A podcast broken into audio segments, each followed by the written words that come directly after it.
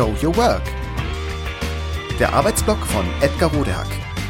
Organisationsberatung, Teamentwicklung, Business Coaching. Heute Tooling Nummer 1. Der gute alte Backlog. Manchmal werde ich gefragt, was die wichtigsten Tools für meine Arbeit sind. Machen wir also Inventur und betreiben Werkzeugpflege. First things first. Der gute alte Backlog. Vielleicht ist es ja Simon Sinek's inzwischen berühmt gewordenen TED Talk über den Golden Circle zu verdanken, dass Start with Why seit einigen Jahren fester Bestandteil eines jeden Beraterrepertoires ist. Ich zumindest war und bin sehr inspiriert davon. Why, how, what? This little idea explains why some organizations and some leaders are able to inspire where others aren't. Let me define the terms really quickly. Every single person, every single organization on the planet knows what they do 100%. Some know how they do it, whether you call it your differentiating value proposition or your proprietary process or your USP. But very, very few people or organizations know why they do what they do. And by why, I don't mean to make a profit. That's a result. It's always a result. By why, I mean what's your purpose? What's your cause? What's your belief? Why does your organization exist? Well, as a result, the way we think, the way we act, the way we communicate is from the outside in. It's obvious. We go from the clearest thing to the fuzziest thing. But the inspired leaders and the inspired, or, inspired organizations, regardless of their size, regardless of their industry, all think, act, and communicate from the inside out.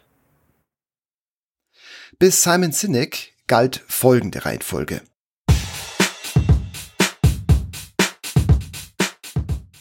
What? Was tun wir? Welche Produkte und Dienstleistungen bieten wir an? Was können die? How? Wie tun wir es? Welche technischen und sonstigen Ansätze verfolgen wir?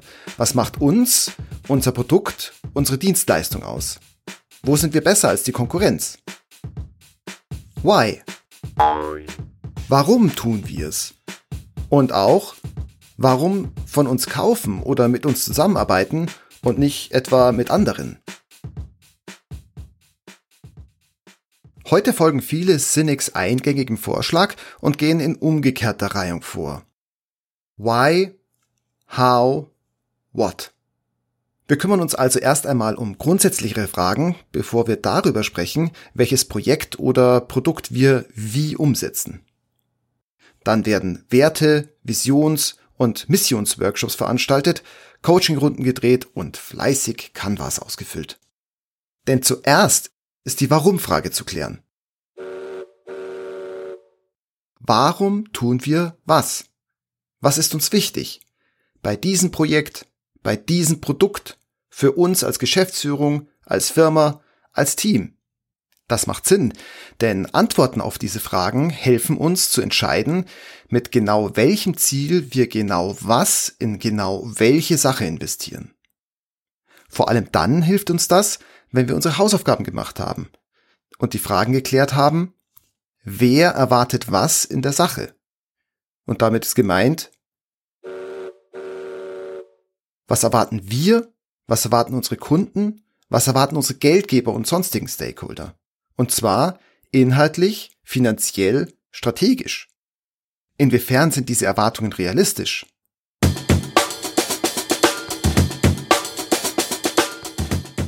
Das alles macht also Sinn.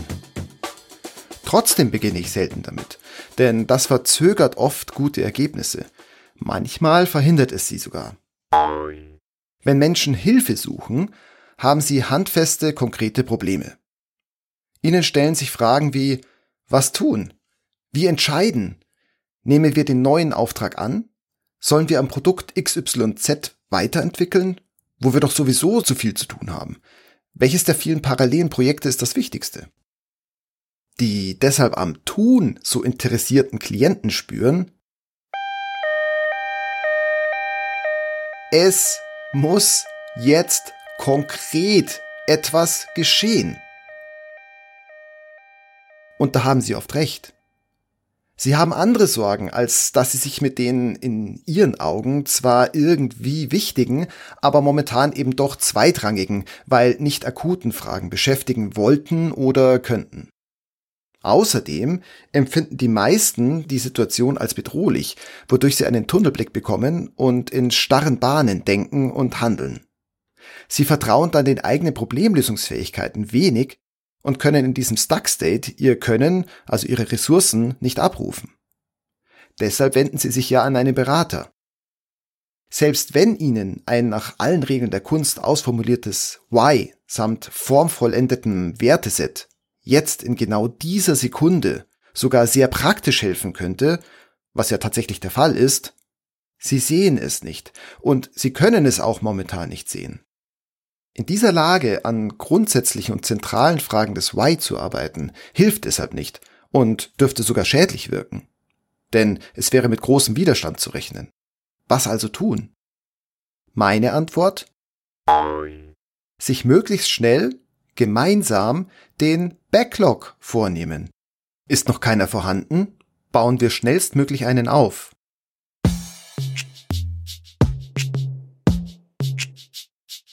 Warum so schnell wie möglich an den Backlog ran? Erstens, wegen der Signalwirkung beziehungsweise um Sicherheit zu geben. Endlich aufatmen. Endlich Hilfe. Und dann auch noch mit Plan. Endlich ohne Umschweife Dinge erledigen. Klienten fühlen sich so verstanden und in ihrer Not ernst genommen und auch wertgeschätzt. Das zumindest meine Vermutung und Hoffnung und das ist keinesfalls von mir nur vorgeblendet. Schließlich ist tun bzw. rechtzeitig das Richtige zu liefern auch aus meiner Sicht das Wichtigste.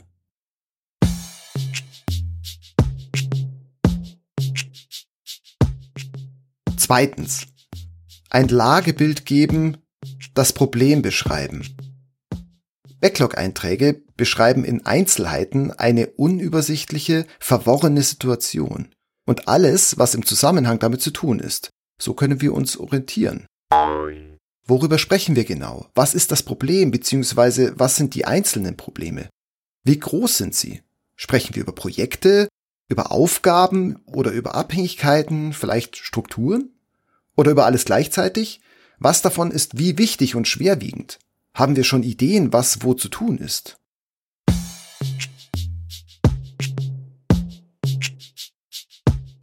Drittens. Handlungsfähigkeit herstellen.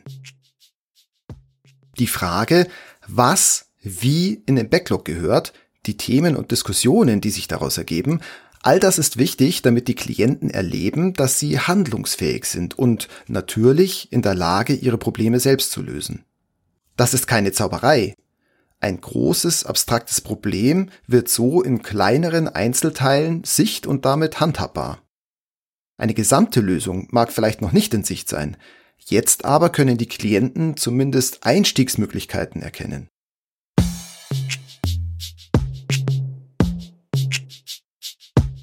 Viertens. Eigene Lösungsfähigkeiten aktivieren. Statt eines dunklen, bedrohlichen Waldes sehen Klienten langsam wieder Bäume in Waldabschnitten, die bewirtschaftet werden können und auch bewirtschaftet werden müssen. Sie weiten also ihren Blick, fühlen sich immer weniger als Opfer der Situation, sprechen immer seltener von Problemen und immer öfter von Lösungen. Sie vertrauen mehr und mehr in die eigenen Kompetenzen und Fähigkeiten. Sie werden flexibler und ideenreicher.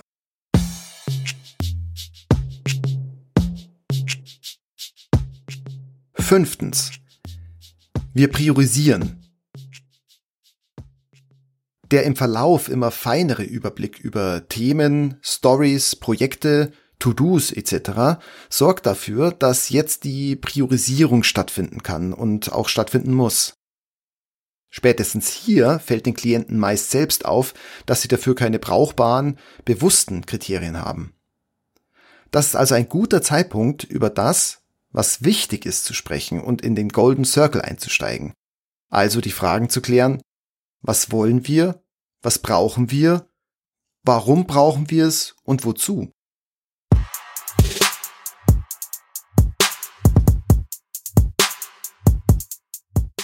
Das alles findet über eine gewisse Zeit in mehreren Schritten und Schleifen statt.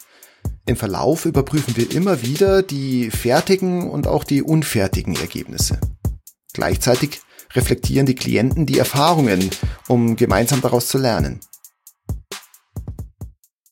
Dank des Backlogs mit seinem Fokus aufs Tun bekommen die Klienten von diesem wichtigen Prozess kaum etwas mit.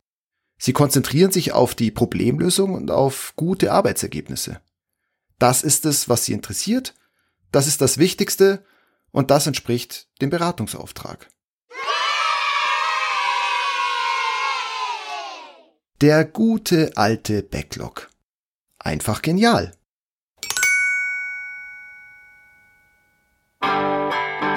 Das war Show Your Work.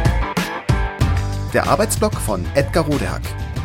Organisationsberatung, Teamentwicklung, Business Coaching. Mehr über mich erfahren Sie auf www.rodehack.de oder direkt im Blog auf www.trellisterium.de. Wer mich kontaktieren möchte, kann das gerne tun unter info@rodehack.de oder auf LinkedIn. Vielen Dank fürs Zuhören. Bis bald.